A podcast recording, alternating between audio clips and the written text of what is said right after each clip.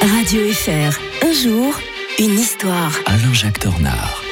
Passionnante page d'histoire qu'il nous raconte euh, tous les matins, l'historien de Radio Fribourg. Bonjour Alain-Jacques Tornard. Bonjour Mike. On revient un 5 octobre 1908 ce matin pour évoquer euh, l'annexion par l'Autriche de la Bosnie-Herzégovine. Oui, l'Empire austro-hongrois occupait ce territoire depuis une trentaine d'années. Ce territoire était euh, ottoman jusqu'alors, officiellement.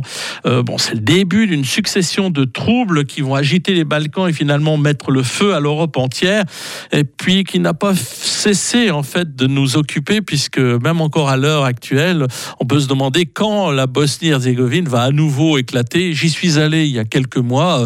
On voit bien qu'entre ces communautés, euh, il y a peu de choses qui les rassemblent. Mmh. C'est un c'est peuplé de, paysans qui sont à la fois euh, à l'époque euh, euh, slaves, catholiques, orthodoxes, musulmans. c'est un peu un patchwork ce, territoire-là qui s'était soulevé contre Constantinople en 1876.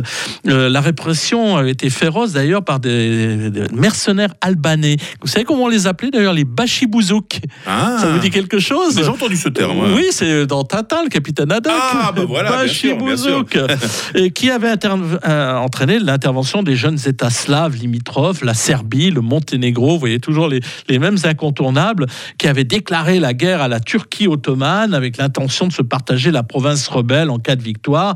Et puis, euh, parce que la première lorgnait sur la Bosnie euh, et la deuxième, ben, tout simplement sur l'Herzégovine.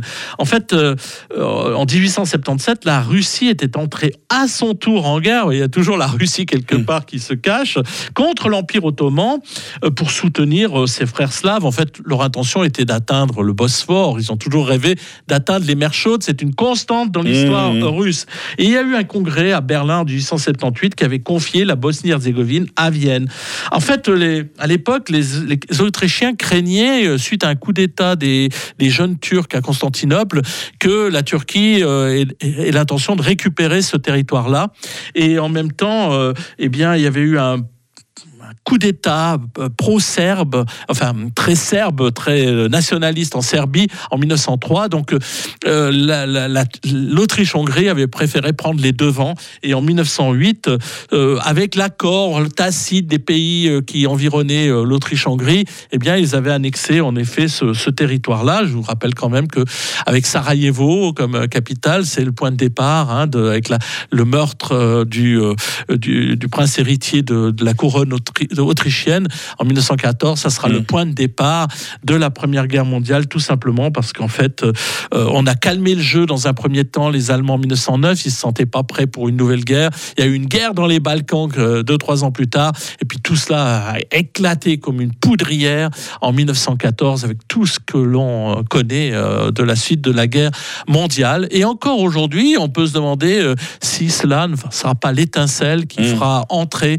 nous, nous faire entrer entrer dans une nouvelle guerre. D'une guerre à l'autre, la guerre du Kippour. On revient demain à 6 octobre 1973, toujours avec l'historien de Radio Fribourg, Alain Jacques. Excellente journée. Bonne journée à tous. On vous raconte